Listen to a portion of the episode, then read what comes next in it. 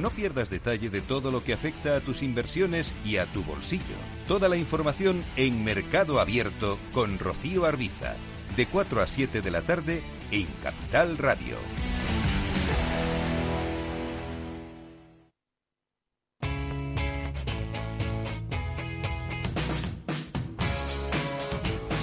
La economía despierta. Capital Radio.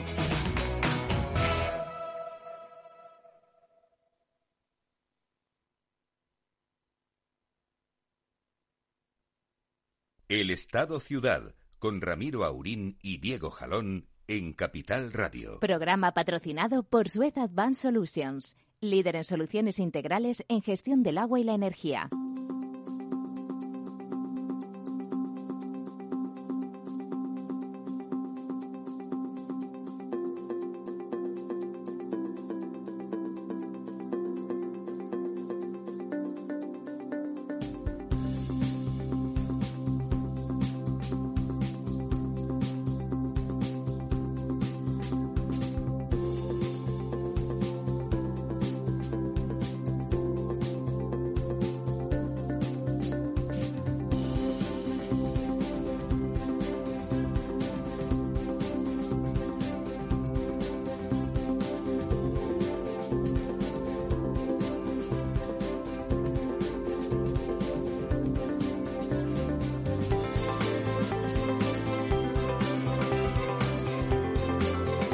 Muy buenos días, amigas y amigos. Aquí estamos, como siempre, los miércoles, viendo si convertimos en una gran ciudad este estado nuestro.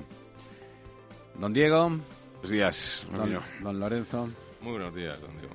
Uy, don Diego. Don Ramiro. Llámeme don Diego, si diga, diga Diego donde dijo, donde dijo digo. Un clásico, un clásico. Bueno, a ver si nos pitan tres penaltis a favor, coño. Que eso siempre ayuda, eso siempre ayuda. Penaltis y no precisamente a favor les están pitando a los ucranianos. Es fantástico la desfachatez, la desfachatez de, de Putin y, sus aláteres diciendo que lo de Bucha es un montaje de Hollywood, ¿no? que han, que han eh, pintado ahí lo tal, los cadáveres, que los han sacado del cementerio y que los han puesto para, para que brillen. Bueno, ya sabemos de la verdad que aquí justamente en la verdad desnuda el ministro plenipotenciario y en privado el embajador nos juraron y perjuraron por, por sus muertos que no, que no iba a haber invasión ni, ni ahora ni nunca, que era una histeria occidental, etcétera. Ministro Justo- plenipotenciario al que parece ser que, que expulsan del país, ¿no? Sí, menos al, a al embajador. menos al embajador. A Yuri no le, no le expulsan, pero le expulsan a 26 o 27, que teniendo en cuenta los que deben de haber aquí, pues son casi todos, ¿no? Eh, lo cual, pues no nos parece mal, francamente, ¿no? Porque si lo que están es para contar milongas y chistes, ya tenemos aquí un montón de chistosos en el Club de la Comedia, ¿no? Eh, bueno, dicho eso, ya hablaremos esta noche de, de Ucrania, porque no hay más remedio que seguir hablando de eso. Ayer estuvo Zelensky mm, vía telemática dándole la importancia que tiene a este Parlamento, o sea, es el número mm, no sé cuántos después, y bueno, intentando, pensando en no molestar a los socios de gobierno, esos que, que no están muy por la labor, y a los cuales se suman de forma indirecta los amigos de Vox felicitándose por, por el triunfo de Orban en, en Hungría y diciendo que se ha acabado la globalización, le llaman globalización a la Unión Europea y que viva la Europa de las naciones, que es un eufemismo para decir que no están de acuerdo con, con una Unión Europea con- como unión política, por lo, cier- por lo menos en cierta, en cierta medida. Bueno, y hablando de todas esas cosas, había ayer una, bueno, toda esta semana, el, el- español de Pedro J. Ramírez organiza una cosa que se llama pomposamente Wake Up España, o Spain, pues todo en inglés, Wake Up Spain. Eso se llama el español. Sí, exactamente. La, la jornada, el foro económico de- del español se llama Wake Up Spain. La verdad es que la colección de, de, personajes y participantes es importante. Son los CIOs, entre otras cosas, estuvo el otro día el presidente del gobierno diciendo lo suyo, es decir, una novela. Eh, pero aparte de, las novelas que, él y la señora Rivera y algunos otros ministros fueron van contando, están los CIOs de las principales eh, empresas eh, españolas, del IBEX y no del IBEX, y multinacionales también, o sea, no españolas, pero con presencia muy importante en nuestro país, claro, como no podía ser de otra manera. En general, pues nada, apuntan todos a que de esta hay que ir con colaboración público-privada. Muchos simplemente dando a entender que con que no les molesten tienen bastante, que ellos ya irán haciendo lo que puedan para sacar adelante sus empresas, sus puestos de trabajo, que van por miles, porque hablamos de las empresas que tienen miles de puestos de trabajo, etcétera particularmente interesante porque tiene que ver con cosas que hemos comentado aquí ampliamente. Hablando del vehículo eléctrico, habían eh, representantes conspicuos de la industria automovilística de primer nivel, hablando del vehículo eléctrico, y decía, por ejemplo, el, consejero delegado de Kia, dice que bueno, nosotros no fabricamos en España, pero sí tenemos el compromiso que en el 2030 todo lo que vamos a fabricar va a ser eh, eléctrico.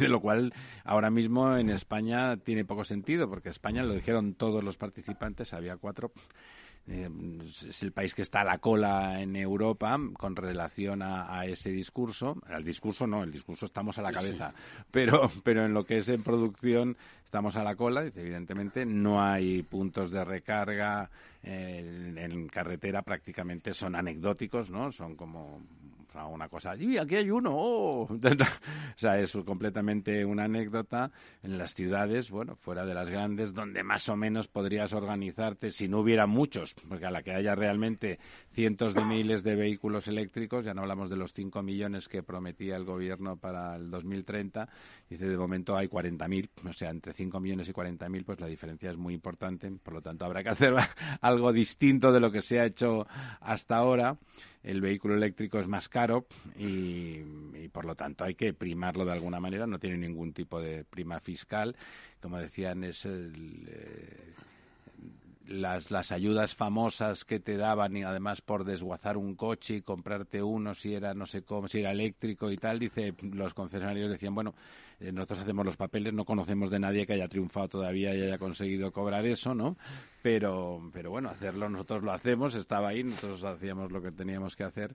O sea, realmente lo del vehículo eléctrico en general, como casi todos los planes, esos, los no planes que dice don Diego, esos planes sin números, nada más con retórica literaria y de medio pelo, pues eh, bla, bla, bla, bla, bla. Y a continuación lo que va a ocurrir es que cuando el señor Feijó llegue al gobierno, que está claro que a este paso llegará porque, por incomparecencia del contrario, no a efectos de los discursos, por supuesto, pero sí a los efectos de la gestión, se va a encontrar con un panorama de esos terribles en los que va a tener que andar con mucho ojo, porque como se deje llevar, como hizo el señor Rajoy, no son el mismo perfil de personas, pero los dos son gallegos y la, la tentación de dejar que el tiempo arregle las cosas puede provocar, evidentemente, en el momento en que haya que pagar toda la fiesta, porque las fiestas se pagan. Eh, aquí hay algunos que se siguen creyendo que las fiestas son gratis, pero las fiestas se pagan, la deuda pública se paga eh, con una subida de la inflación, los tipos de interés también es una cuestión de tiempo que empiecen a repuntar y nuestra deuda con tipos de interés un poco serios puede ser una auténtica ruina para el país. Solamente con las subidas que va a suponer las pensiones, el que estén indexadas con el, con el IPC, ya van a suponer miles de millones adicionales, miles de millones que hay que sacarlos de algún sitio. Y la máquina no se puede, no, ya no la accionamos nosotros, ¿no? Eh, todo lo del, lo del gas que salió, vino en plan héroe de la guerra contra los persas en plan espartano el presidente, pues parece que está muy lejos de que esté claro y de que eso se concrete en, medidas que realmente bajen, bajen el, el, precio de la energía. O sea, eh, por lo tanto, el señor Fijo, cuando entre, tendrá que tener cuidado de no generar la sensación de que está abandonando a los que van a tener muchos problemas, a la población económicamente vulnerable, que cada vez es más, después de la pandemia es más, y que si no lo lleva con cuidado, le van a acusar otra vez de, la, de las culpas de los otros, pero se lo va a tener que comer él. Eso y que, por favor, señor Feijóo, esperemos que las recetas económicas que aplique en el país, cuando sea usted el presidente del país, eh, por un lado, no se olvide de los vulnerables para que no le puedan acusar de barbaridades y, por otro lado, haga una política más liberal de la que Estado está haciendo en Galicia, donde, vamos, la, esa creación que hace usted de empresas que gestionan desde grupos económicos en esa capital económica fundamental del país, que es Orense, eh, que resulta que monopoliza tantos tantos servicios públicos en el mejor estilo de un promedio podemita en Badajoz o de tantas propuestas en esa en ese sentido que no se puede decir que para ese que para ese camino no hacía falta alforjas. Me miraba de reojo don Lorenzo que seguro que como estoy hablando de economía y ese es su negociado quiere decir alguna cosa interesante. Sí la verdad es que eh, quería comentar cuando has dicho el tema de la inflación y la deuda que me gustaría aclarar un tema que es, que, es fundamental y que yo creo que al menos en medios de comunicación no, no, no he visto yo que lo hayan reflejado expresamente, salvo, bueno, pues algún... Eh, eh, digamos, algún, algún especialista en medios especializados y demás, ¿no? Y es que eh, la subida de tipos de interés, es decir, si realmente suben los tipos de interés por parte del Banco Central Europeo, respecto a la deuda emitida en el mercado primario por parte del Estado, no afecta a los cupones, es decir, el Estado ya colocó esa deuda, no, no le va a costar más devolverla, digamos. Pero para pagar los intereses, sí. No, los intereses van a ser... porque va a tener que comprar, lo que hace no, es... es... mucho más peligroso y peor. El, problema está en que eh, la deuda, cuando va venciendo, la deuda que se emitió a lo mejor hace 15 años o hace 12 o los que sean, ¿no? Cuando va venciendo, una de dos, o tienes el dinero para pagar el principal y cancelar esa deuda. No lo tienes. O haces un rollover, que significa que tienes que emitir nueva deuda. si, además, si además tienes déficit público, eh, por ejemplo, por el problema de las pensiones, etcétera, pues tienes que emitir más deuda todavía que simplemente la, la sustitución de la deuda que va venciendo. Claro, el problema serio viene por lo siguiente. Si el Banco Central Europeo deja de comprar esa deuda pública, como ha venido haciendo hasta ahora. Que ya ha amenazado con que lo va a hacer, ¿no? Que ha amenazado con que lo va a hacer y en Estados Unidos se está haciendo. Se está, eh, digamos, sujeta a los mercados, los que los mercados compren, ¿no? Y claro, eh, el, el, que compra en mercado eh, va a comprar mercado mm, eh, primario. Normalmente estos inversores que compran deuda a 15 años o a 20 o a 30 años eh, no la quieren tener 30 años guardada debajo del cajón, sino que ellos lo que hacen es que mantienen carteras de renta fija y van eliminando, quitando, o sea, comprando y vendiendo, comprando y ah, vendiendo, gestionando. ¿Qué ocurre? Que cuando hay expectativas de subidas de tipos de interés, eso implica que el valor de ese activo cae de precio. Entonces, claro, si yo compro algo hoy que vale 10, que me da una rentabilidad, pongamos, del 2% si mantuviera los cupones y me quedara durante 30 años. Pero ese no es el caso. Si yo compro algo que hoy vale 10 y mañana, si los tipos de interés suben, pasa a valer 8, significa que en el horizonte X, donde yo tenga las expectativas de subida de tipos de interés, voy a perder un 20% de valor del activo, ¿no? Claro, ante la situación actual con inflaciones de dos dígitos, en las cuales eh, puede haber expectativas de que si esto no se corrige puedan subir significativamente los tipos de interés, la expectativa de caída de valor de los activos de renta fija en los mercados secundarios es altísimo. ¿Qué significa esto? que nadie va a querer entrar en ese mercado. De hecho, lo que va a ocurrir es, eh, es, un efecto de huida de los mercados de renta fija a renta variable, con lo cual no solamente nadie va a querer la que tú colocas nueva, sino que incluso la que ya está en el mercado, muchos las van a querer vender para cambiarse a renta variable u otros activos, eh, commodities o lo que sea. Eh, entonces, claro, lo que va a haber es una sobresaturación de oferta, lo cual eso hace que baje el precio todavía más.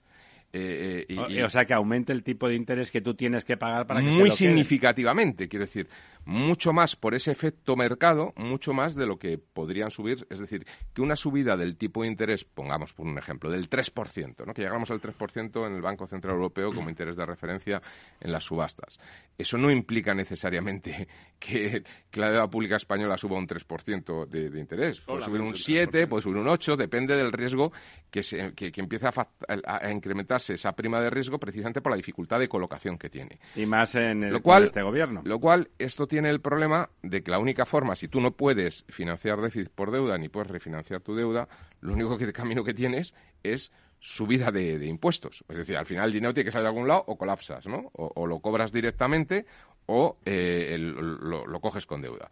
Claro, el problema viene en el Porque que... usted no contempla lo de bajar los gastos, ¿no? No, no, no, claro, no, no, no, sí, sí, sí, claro, él- no, no, no no, sé, el esa es gobierno la otra, seguro no, no, no, quiero decir, para cubrir esto, claro, o bajas los gastos y a lo mejor hay que revisar las pensiones, que esto es un problema claro. social y electoral, o efectivamente hay que subir ingresos o bien vía deuda o bien vía ingresos impositivos, lo cual implica que junto a la política eh, contractiva que supone una subida de tipos de interés, se aplica otra política contractiva adicional que supone un incremento de los impuestos. Es decir, la economía se puede ver afectada muy seriamente, salvo que efectivamente se, se bajen los gastos o, y ese es un poco el único camino de esperanza, tú decías antes, lo digo porque entra más dentro de, espero, eh, dentro de su, de su perfil político, hablabas tú antes de, del señor Fijo, o empiecen a desarrollarse proyectos de colaboración público-privada. Los proyectos de colaboración público-privada son los que te permiten que la deuda se traslade a los balances de compañías, y lo digo por este wake up, Sí, sí, la sí. importancia de esas superempresas que tienen que estar, porque son ellas las que van a poder salvar el país. Todas hablan porque son todas las únicas, de colaboración público-privada. Claro, es que son las todas. únicas, esas compañías grandes, que realmente están ya en los mercados. Que, a ver, esto también la gente, eh, bueno, el, el especialista lo sabe, pero quiero decir, una empresa normal, su mercado de deuda es acudir al Banco de Santander o al Banco BBVA a pedir un crédito. Estas compañías tienen abiertos los mercados porque emiten deuda en Londres, en, en Madrid, en Nueva York. pagan, ni pagan. Y pagan, efectivamente. Quiero decir que ya tienen abierto Que es el una cosa importante, Lo cual esto es no importante. parece, ¿no? pero- Entonces se puede trasladar. Luego tiene otra ventaja y es que en un momento dado, si los mercados de deuda se ven muy penalizados, estas compañías pueden hacer algo que el Estado no puede, que es incrementar eh, la, fuente de ingreso vía equity, es decir, ampliaciones de capital. En un momento dado, proyectos muy, muy interesantes puede hacer que una compañía de este tipo acuda a ese proyecto de colaboración público-privada a través de incrementos de equity si realmente el mercado de deuda está un poco colapsado o está en una situación no positiva. Es decir, que tiene mucho más margen. Y luego tiene otra cosa muy positiva. Y es que, claro, cuando los tipos de interés, y esto es en general, con los tipos de interés, un, problema que tienen los tipos de interés eh, eh, cero o muy bajos es que hasta el más tonto hace relojes. Quiero decir, que tú no tienes que ser muy eficiente para acabar ganando dinero a esto, porque si, si a ti te dejan un dinero, pon 10. Y, hombre, lo puedes perder, ¿no? Y al final recuperas solo 8, ¿no? Pues eh, ya eso, ya... eh, pero digamos que le sacas una rentabilidad muy mala, porque eres muy poco eficiente. Pero Ganas no te un cuesta 1%. nada el dinero, pues bueno, pues un 1% ya, ya le estás ganando, porque son como cuesta beneficios. cero, quiero decir, pues, pues no está mal, ¿no? Claro, si el mercado te exige un 7%, pues tendrás que ser lo suficientemente eficiente para dar como mínimo un 8%, porque si no, ¿de dónde salen las cuentas? Lo cual quiere decir que las empresas más eficientes y aquellos proyectos o procesos más eficientes son los que van a tener Los cabida. que tengan más valor Y añadido. ahí es donde eh, la, la- la- la empresa privada pues tiene un diferencial tremendo respecto al sector público y por lo tanto no va a haber otro camino que eh, acudir a, a- a grandes desarrollos de proyectos de colaboración público-privada sí o también. Porque veo más difícil sinceramente aunque se puedan bajar muchos costes y es verdad que sería la otra vía eh, pero todo tiene un límite no porque al Bueno, final- sobre todo cuando hemos aumentado en 700.000 el número de o 800.000 el número de funcionarios, ¿no? El otro Claro. día decía, no, una brutal creación de puestos de trabajo. Es mentira. Han bajado los puestos de trabajo reales, los de la economía real, y han aumentado los empleos públicos. Pero fíjate, Ramiro, que se pagan ya no con solamente eso los que empleos los demás. públicos. Yo hice un estudio econométrico hace ya unos años donde yo cifraba en el 2026 el año del colapso, ¿no? Por el tema de pensiones. En aquel entonces, el escenario que yo barajaba eran inflaciones del 1%. Es decir, ni siquiera yo, vamos, hace, esto no sé si lo hice hace 5 o 6 años, que decir, yo no me imaginaba que No, pudiera haber 10%. una pandemia, una guerra de Ucrania, ¿no? Y que Sí, llegáramos sí. al 10%, Y el- sinceramente, yo no, no, no, no Una estaba ni en ese de modelo ni en mi mente negros. bajo ningún concepto, ¿no? Eh, pero claro, si ya colapsa el sistema simplemente por pirámide poblacional, por, el- las nuevas funciones, con, con Sí, sí, inflaciones porque hay menos que 1%, pagan que los decir, que cobran, ¿no? Sin subida en términos reales significativa de lo que son las pensiones, eh, pues claro, si ahora nos metemos en inflaciones del 10% Y en esto se indexar la sostiene, subida a la- claro, a la inflación, y se sostiene uno, dos, tres años, es que tres años al 10% durante tres años es casi un 40%. Ojo, Quiero decir, esto es, esto es muy... Mucho claro, dinero. El 10% del segundo año acumula el 10% del primero, etcétera, ¿no? Con lo cual estás llegando al 40%. Es que a inflaciones del 10% en 5 años te has metido casi en el 80% y en 6 años ya has doblado. Ojo que, que el efecto multiplicador eh, es, es- es muy duro, ¿no? Entonces, claro, lo primero que se tiene que enfrentar el gobierno que sea es a, a- a desindexar las pensiones de, de la inflación. El segundo factor que se tiene que enfrentar es a, a que a lo mejor hay que cuestionarse la eh, inmovilidad eh, de, los, de la Lo que de hay que cuestionarse pública. es la política- Es decir, que hay muchos factores. Don que- Lorenzo, es la política del gobierno. Fíjese usted la perversión. Usted lo ha dicho, hay un momento, usted es liberal, o sea que nadie duda de... Pero hay un momento en que dice, la única solución es subir los impuestos para sacar la pasta para pagar lo que se debe, ¿eh? ya sean intereses, principal o lo que haga falta. Ya no hablo de Es que inversiones. la bajada, la bajada que dice don Diego, que sí que es verdad que se pueden recortar muchísimas partidas y muchísimo gasto superfluo y tal, llega a un punto en el que has tocado hueso. 60.000 millones según el Instituto Sí, pero de es que, pero es que 60.000 millones te los has comido en nada con inflaciones del deporte. Sí, es sí. Que quiero decir que ese gasto superfluo tiene un margen al punto del cual, Pero fíjese, a partir del cual obliga- llegas al hueso y ya no puedes seguir. Pero todas esas políticas que han hecho hasta ahora obligará al próximo gobierno, sí o sí, con un poco de mala suerte, a mantener los impuestos Sí, altos no. o subirlos, aparte- porque no hay, no tendrá otra. Y como desde y como desde el señor Hombre. Feijóo o, el- o el pensamiento económico otra manera que hay- razonablemente Sí. liberal eh, es pagar. La dice, oiga, tengo que pagar. Dice, y ellos piensan, pues no pagues. La otra manera que hay es subir, obviamente, el, el PIB, es decir, la riqueza para que la recaudación Claro, sea mayor, pese a que en porcentaje no sea mayor. Claro, ahí volvemos de nuevo a que el único camino que va a tener, por el factor antes eh, descrito y por este mismo, de que es la única forma de que pueda incrementarse eh, el, la produ- el- el Producto Interior Bruto, pues es a través de colaboración con empresas privadas de nuevo. Es decir, Que son las, financien únicas, ellas, ¿no? son las únicas que se puede, mediante proyectos bien estructurados, pues generar empleo, generar riqueza y con eso pues, pues generar nuevos ingresos sin necesidad de subir los tipos impositivos, pero sí subir los ingresos. O sea, lo que está claro es que hay que ingresar más, sí o claro, también. claro, si tienes deuda Ese ingreso más puede más, venir por subidas de tipos impositivos dadas las rentas actuales o por subir las rentas con tipos impositivos actuales Bueno, o lo- menores, ¿no? Es- eso es- que está encantado por lo bajini el gobierno con todos estos problemas, están ingresando muchísimo más. Bueno, ahora mismo con el tema, por ejemplo, de los hidrocarburos. Con las eso. energías, bueno, bueno, miles de millones más están Sí. ingresando. Eh, eh, yo creo que hay una cosa, vamos, eh, que me gustaría, aunque lo ha dicho Lorenzo, re- recalcarlo para que se entienda bien. El problema no es solo el que suban los tipos de interés, sino que el Banco Central Europeo deje de comprar la deuda Claro, porque si de los traga- países, si porque actualmente Europeo, la no deuda problema. eh, la estamos vendiendo dopada de alguna manera. Sí, es decir, el nos Banco la Central Europeo papá. la compra eh, al precio que nosotros le decimos o que haga falta. Claro. Pero en el momento en el que sean los mercados los que tengan que comprar esa deuda, eso ya no va a ser así. Y segundo, que un gobierno que hace las cosas que está haciendo este, contar con que mm, su idea puede ser la colaboración público-privada, Y como Es complicado. ¿Y sabe lo que pasa? Que Eh, como en a- esta emisora sí se pagan las facturas, nos a vamos la vuelta a explico. publicidad.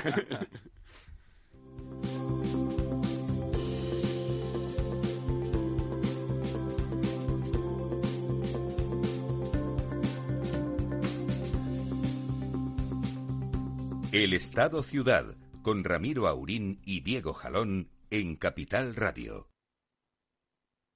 Doble ahorro en Hipercor y el supermercado El Corte Inglés. Ahorra hoy con unos precios increíbles. Y ahorra mañana con el 50% de regalo que te llevas en cientos de productos como este. Jamón serrano reserva Campo Dulce de 6 kilos y medio, 49,90 euros. Y de regalo te llevas 24,95 para una próxima compra. Doble ahorro en Hipercor y el supermercado El Corte Inglés. Precios válidos en Península y Baleares. Capital Radio Madrid, 103.2. Nueva frecuencia, nuevo sonido. Gráficas Naciones. Más de 50 años de experiencia en el sector de las artes gráficas. Apostamos por la última tecnología tanto en impresión offset como en digital y gran formato. Realizamos todo tipo de impresión. Tarjetas de visita, folletos, libros, vinilos, decoración y montaje de stands. Más información en el 91 629 2145 o en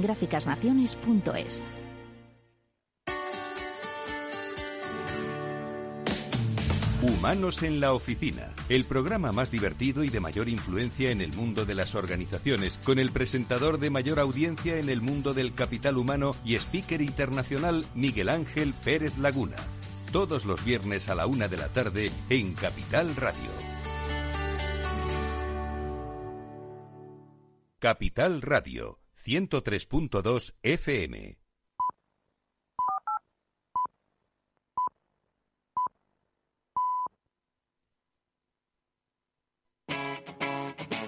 Capital Radio.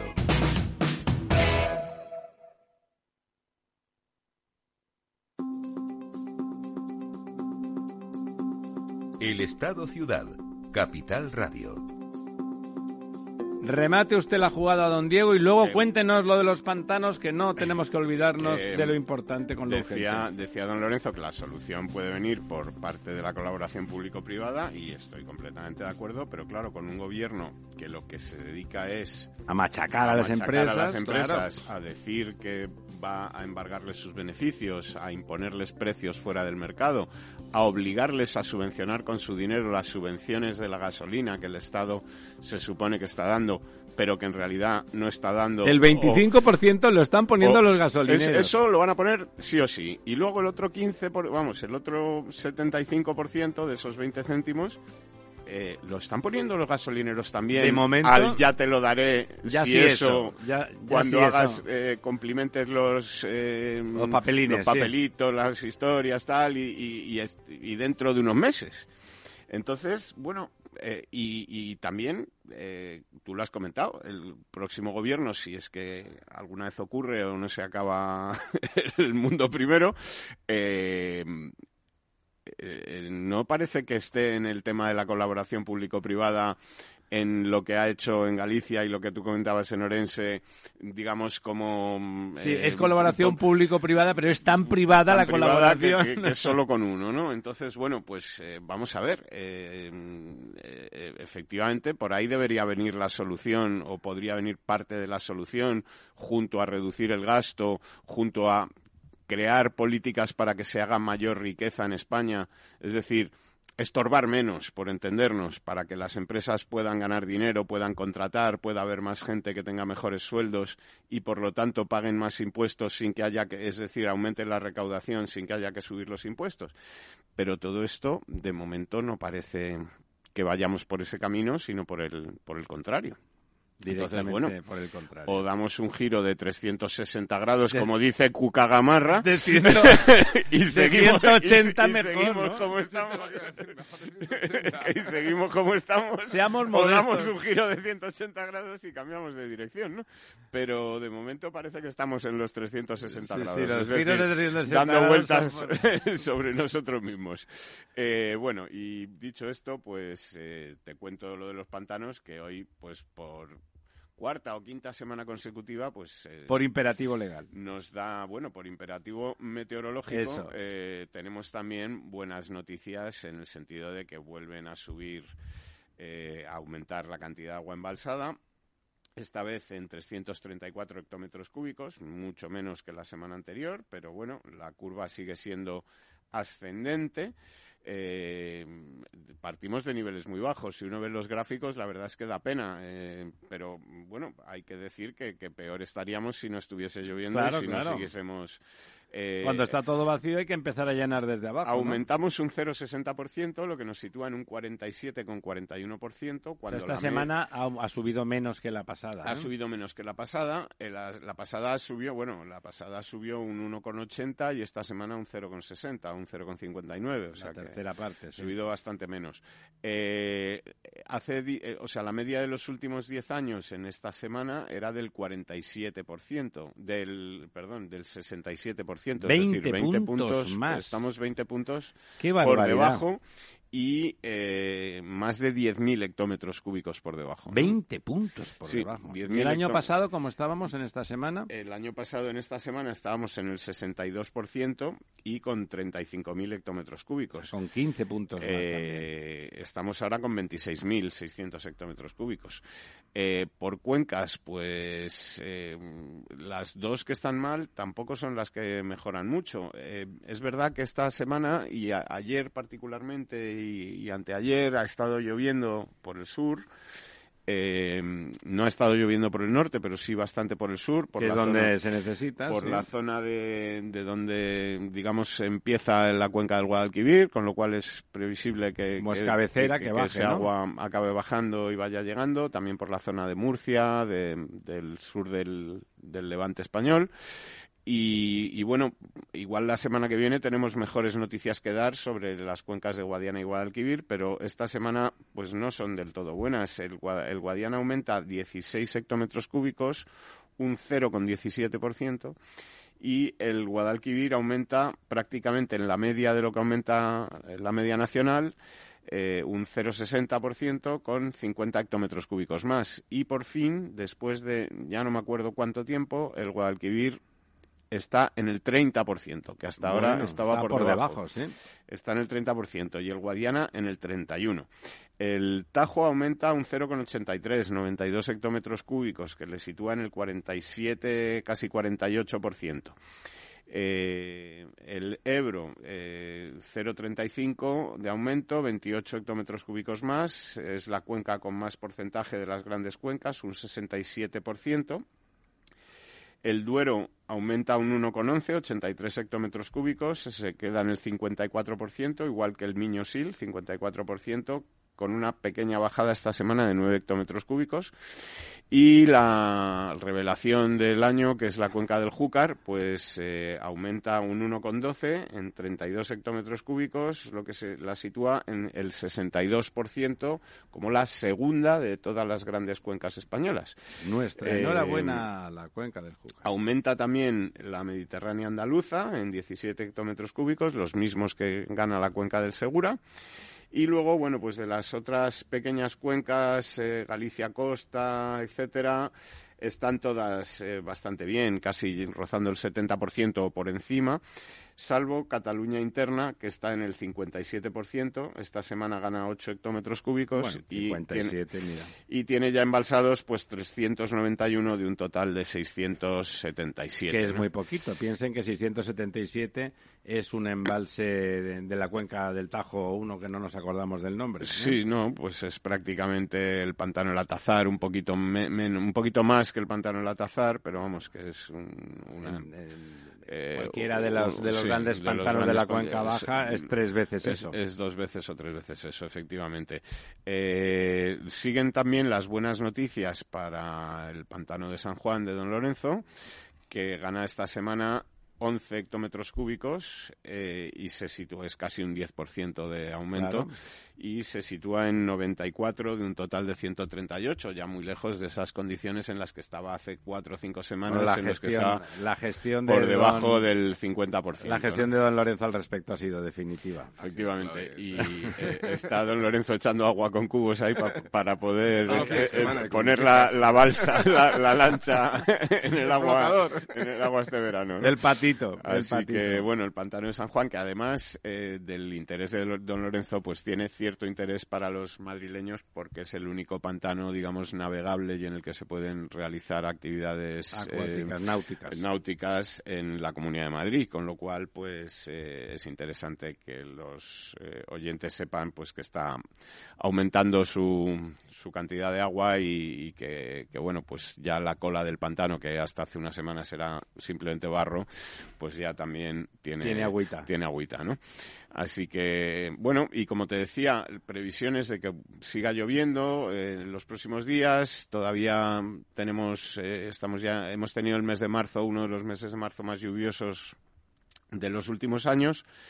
Y parece que el mes de abril, de momento, pues arranca, a ver si arranca aguas bien, a mil, ver si aguas mil, o a ver menos si 900. o a ver si o a ver si aguas no mil, pero bueno, que por lo menos eh, Está la Semana Santa que ayuda mucho. ¿eh? Parece que eso es. que La Semana Santa, que es la semana que viene, ya pues Ay, tiene que. Como son vacaciones y que remojarlas. Tiene sí. que, tiene que llover, efectivamente. Eh, vamos a, pensar que la semana que viene podremos de nuevo dar buenas noticias. Hecho, yo creo que en, este en año- este en este aspecto, en esto, en esto del agua, ¿no? ya al final del invierno y en la primavera, porque la Semana Santa viene tardía. Si hubiera venido en marzo ya estaríamos, estaríamos 80% mejorando.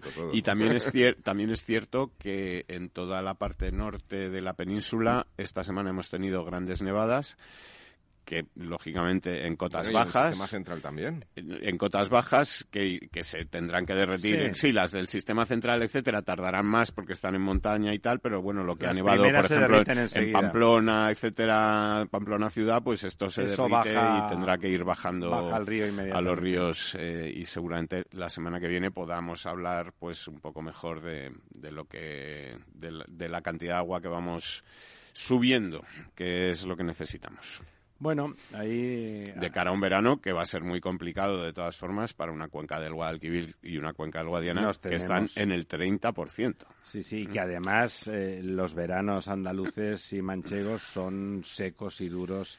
De aquí te espero, Baldomero. Eh, Es que pensemos, eh, para, para que la gente lo entienda un poco, eh, el- la cuenca del Guadalquivir está ahora mismo al 30% cuando la media de los últimos 10 años era del 66%. O sea, está muy por debajo de la mitad. Muy por debajo de la mitad de la media de los últimos 10 años. ¿no? Con lo cual, y nunca sobra el agua en verano en Andalucía. Y ¿eh? está muy por debajo de la del año pasado, que no fue un buen año.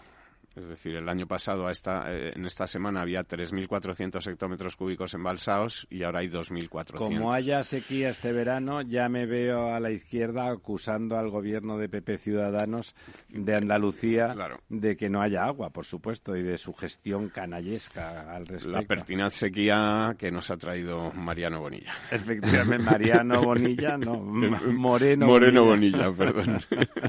Lo de Mariano estaba usted. Sí, en estaba mezclando, estaba mezclando eh, presidentes.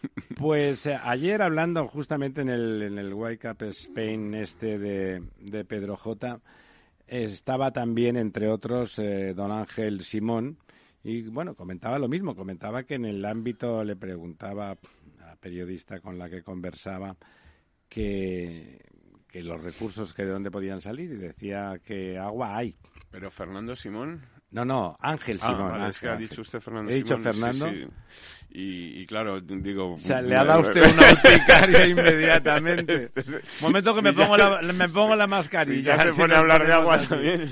Pues decía don Ángel que, bueno, que agua hay, lo que pasa que hay que gestionarla, ¿no? Que en realidad, decía él, en realidad es un, nuestro planeta se podría llamar agua en lugar de tierra tranquilamente, ¿no? Es el planeta azul. es el planeta azul, pero que bueno, que las ciudades regenerando y reutilizando podría eliminarse el problema urbano de forma drástica y le preguntaba también entonces por la agricultura y tal y dice, bueno, luego el mar, sabemos desalar, es verdad que, que la desalación vale un dinero y por lo tanto hay que ver dónde tiene el valor añadido o no y que gestionando adecuadamente y con eficiencia el agua llega y llegaría para todo.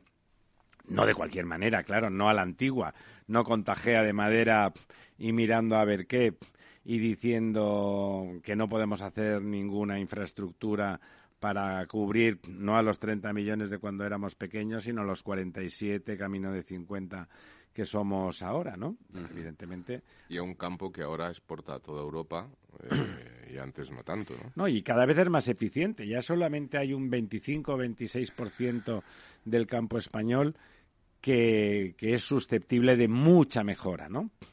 Hay casi la mitad ya, ya está con sistemas de riego de alta eficiencia. Antes decían gota a gota, no necesariamente es el gota a gota porque depende del tipo de cultivo, pero de alta eficiencia. Luego hay otro, a grosso modo, otro 25% de una eficiencia razonable por aspersión y tal, que ya es mucho más concreto, pero todavía queda un cuarto del país, un 25% más o menos Se también, riega por inundación. que ¿no? se riega a manta, ¿no? Que se riega a anchas Castilla y claro, eso sigue siendo mucho, porque el 25% del 80 pues es el 20. ¿eh? Y el 20% si lo optimizas, pues gastas como máximo la mitad, ya tienes un 10 de ahorro potencial solamente mejorando eh, la eficiencia. ¿Qué ocurre? Que ahí hay que meterle los sistemas de riego eficiente eh, consumen energía y si la energía está carísima y al agricultor no se le pone un precio fijo para que pueda hacer números, pues oye, no lo hacen directamente, no lo hacen. Bueno, ahí, ahí estamos. Ahí también reclamaba don Ángel, como el resto de los contertulios de ayer, en colaboración público-privada. Claro que es una manera de conseguir meter recursos y tecnología, tecnología que tienen las empresas y que no tiene la administración. ¿eh? Pues la administración no contrata precisamente a los líderes tecnológicos ni a los profesionales eh, más buscados, porque esos cobran un dinero que no hay manera de conseguir en la administración y que además la forma de trabajar de la administración, lamentablemente, no es la más eficiente desde el punto de vista de producción de conocimiento y de tecnología. Pero bueno, dicho eso, Cuéntenos alguna cosa interesante. Eh, bueno, hasta ahora. No está mal lo que hemos hablado. Sí, me quería decir alguna buena noticia. Ayer, por cierto, hablando de noticias interesantes, eh, creo que era Ilsa, Ilsa, que es la primera empresa española que va a entrar en el mercado del transporte de pasajeros de alta velocidad en España y que lleva un proyecto de largo recorrido, que creo que es los promotores eh, o el, por lo menos el cabeza más visible había tenido participación en Spanair también y que bueno que comentaban que estaban haciendo un modelo para de aquí al otoño pensaban entrar en el mercado y que estaban estudiando por supuesto el Madrid Barcelona el Madrid Valencia el Madrid Sevilla y un poco los corredores andaluces que en principio pueden tener bastante eh, posibilidad bastante sostenibilidad económica y que pensaban entrar con, con diferencias de, tecnología, de, trato al cliente, bueno, intentando aportar valor, que es lo que tienes que hacer cuando estás en competencia, claro. Si estás en competencia, pues tienes que ofrecer algo diferencial, ya sea en el precio, en el servicio, en algo, ¿no? Bueno, ahí, por ahí en la liberalización de, de eso, eh, a ver cómo sale parada Renfe, que tendrá que competir. De momento lo está intentando con los de Ouigo, con los franceses, que han sido los primeros en instalarse en el gran corredor de la alta velocidad que es el Madrid-Barcelona. Bueno, esta ILSA también apuntaba maneras y parece que, bueno que ya está, que ya está prácticamente listo el tema y que en otoño van a van a salir y que van a bueno, van a ser un nuevo operador que como cualquiera que entra en un mercado intenta ofrecer algo a los clientes, a los usuarios, que para que lo elijan y por lo tanto pues mejora ya sea el precio, la experiencia, eh, algo mejorarán porque si no pues no conseguirán nada. Bueno, pues mira, te cuento, eh, esta semana eh, sabemos que, don Pedro Sánchez se fue a Europa de gira hace unos días eh, para buscar una solución europea a lo que era un problema europeo. Sex and drugs and rock and roll en el, la gira. Explicándonos que, bueno, que era el problema de la energía, era un problema de toda Europa y que toda Europa tenía que dar una solución conjunta, etcétera, etcétera y volvió eh, haciéndose aplaudir eh, por haber conseguido justo todo lo contrario, es decir, que, no hubiera una solución europea, sino una solución, una posible solución específica para, para España. Y eh, bueno, pues los, los grandes de las de las grandes energéticas españolas pues han salido esta semana pues un diciendo que no se lo creen no en tromba eh, sobre todo bueno ya ni siquiera no que no se lo crean sino que la idea es mala. Es decir eh, no que, que no se vaya a llevar a cabo la idea o que las dudas que hay sobre cómo se va a llevar a cabo la idea que luego si quieres o tenemos tiempo podemos entrar en eso pero de entrada lo que le están diciendo al gobierno es que la idea de una solución específica para España y para Portugal es mala. Han llegado a decirle que eso es como volver a la peseta, ¿no? Eh, eh, se refieren, bueno, pues a esta propuesta. Eh, dice, mm, por ejemplo, José Bogas, que es el consejero delegado de Endesa, que es una solución ingeniosa que nos va a ayudar, seguro, se, se, refiere a la propuesta española, no a, que, bueno, dice, es una solución ingeniosa que nos va a ayudar, seguro, a mitigar el impacto en el corto plazo, pero si es tan buena, ¿por qué no lo hacen otros países europeos? Eh, bueno, lo que vienen a decir las empresas es que tendría que ser una medida extraordinaria, temporal y muy corta, porque esto es como salir del euro y volver a la peseta. Cuanto menos tiempo hagamos esto, mejor. todo lo que sea intervenir el mercado es distorsionar el precio de recursos básicos y ocultar al ciudadano ese precio que va a tener que acabar pagándolo de alguna, de alguna u otra manera. En la misma línea, pues eh, Sánchez Galán ha dicho que el problema es europeo y la solución debe ser europea, como decía el propio Sánchez. Es verdad que Europa, es verdad que Europa debe plantearse que el sistema marginalista de precios ahora está fuera de su topología natural, con precios eh, escalables y de, y de, una progresividad entre cada uno de los modos energéticos relativamente próximas, aunque unos sean más caros que otras, el sistema marginalista ha funcionado. Ahora yo creo que no es el momento y que debería realmente Europa plantearse una revisión del sistema marginalista, que, insisto, está hecho para ah, compensar a las eléctricas alemanas que tuvieron que cerrar centrales nucleares que les quedaba todavía mucha vida, les quedaba mucha vida, no eran centrales a las que le quedaran 5, 7, 10 años, sino que les quedaban 20 y 30 años y que para compensar el, el golpe de pecho verde que se dieron entre Schröder y Merkel, que lo aceptó gracias a los verdes alemanes, pues eh, bueno, había los otros dijeron, oye, aquí nos faltan no sé cuántos miles de millones para amortizar estas centrales, ¿qué hacemos, no? Y entonces inventaron el sistema ese. Eh, como el gas era lo que lo iba a sustituir en Alemania, el gas ruso precisamente, bueno, pues iban a decir, pues ese es el precio de referencia y con eso, con todo lo demás, pues vas a ganar dinero, porque como el gas va a ser lo más caro, pues todo lo demás va a ser, vas a ganar dinero. Y claro, el problema es que ese, esa cuestión financiera de las, eh, de las energéticas alemanas sigue estando ahí, ¿eh? no, se ha compensado todavía. Y porque al mismo tiempo sí que sorprende la propuesta de, de la propuesta de Sánchez es la de la cuenta la vieja, ¿no? las ideas simplonas. Pero es verdad que hay que solucionar la forma marginalista de establecer las tarifas eléctricas. Efectivamente, y el problema de este mercado marginalista, que son los precios del gas, pues ahora tenemos eh, un problema agravado, que es, eh, bueno, pues este giro, que según Sánchez no ha sido un giro, sino un paso más en la política española eh, sobre el Sáhara y eh, un paso en dirección contraria por eso. Eh, y que hace que, que bueno pues que haya que Argelia no esté contenta. serios rumores de que Argelia puede subir el precio del bueno rumores no lo ha insinuado directamente el ministro ¿eh?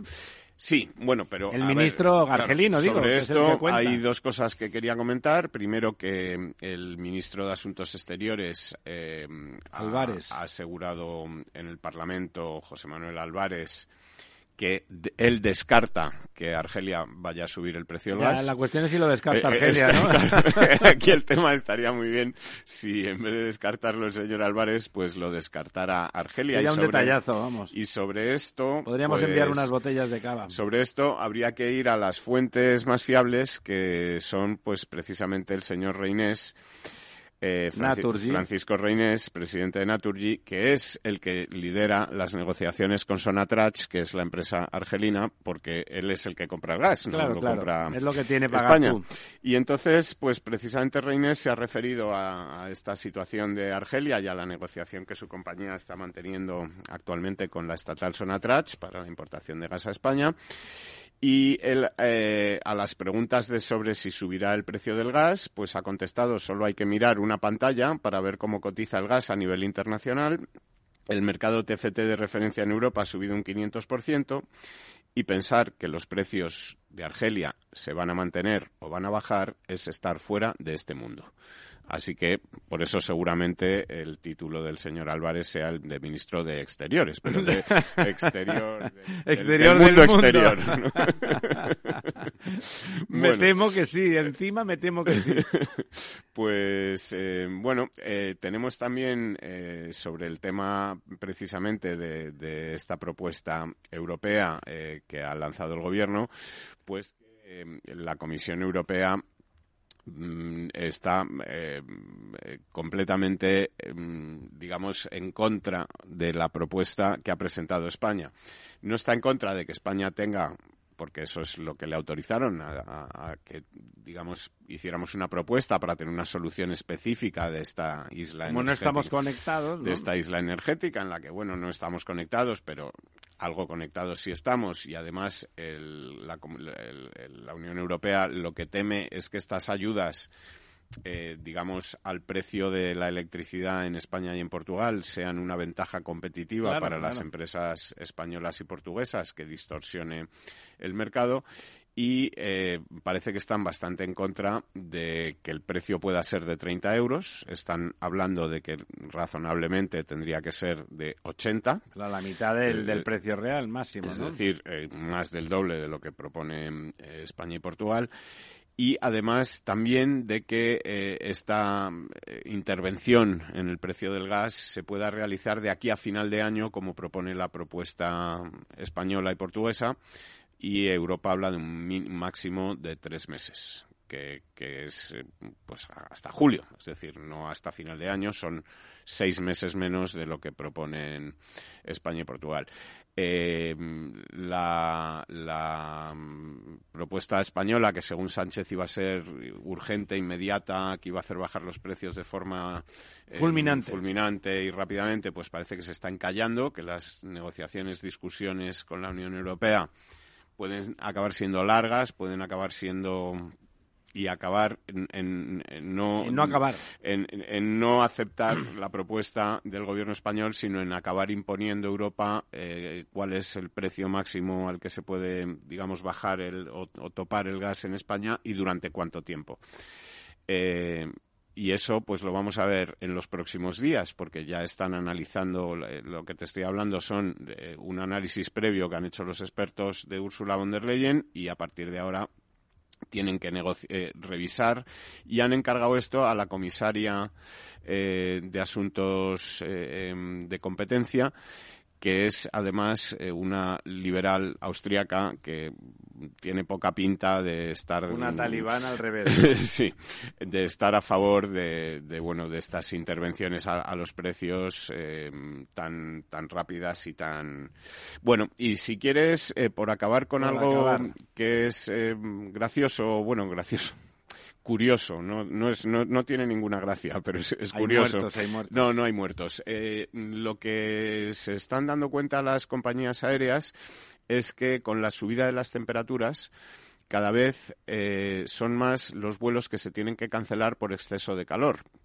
Me explico, cuando el aire está muy caliente es muy poco denso. Claro, y se apoyan peor. Y, al ser poco denso, los aviones no pueden despegar con el mismo peso.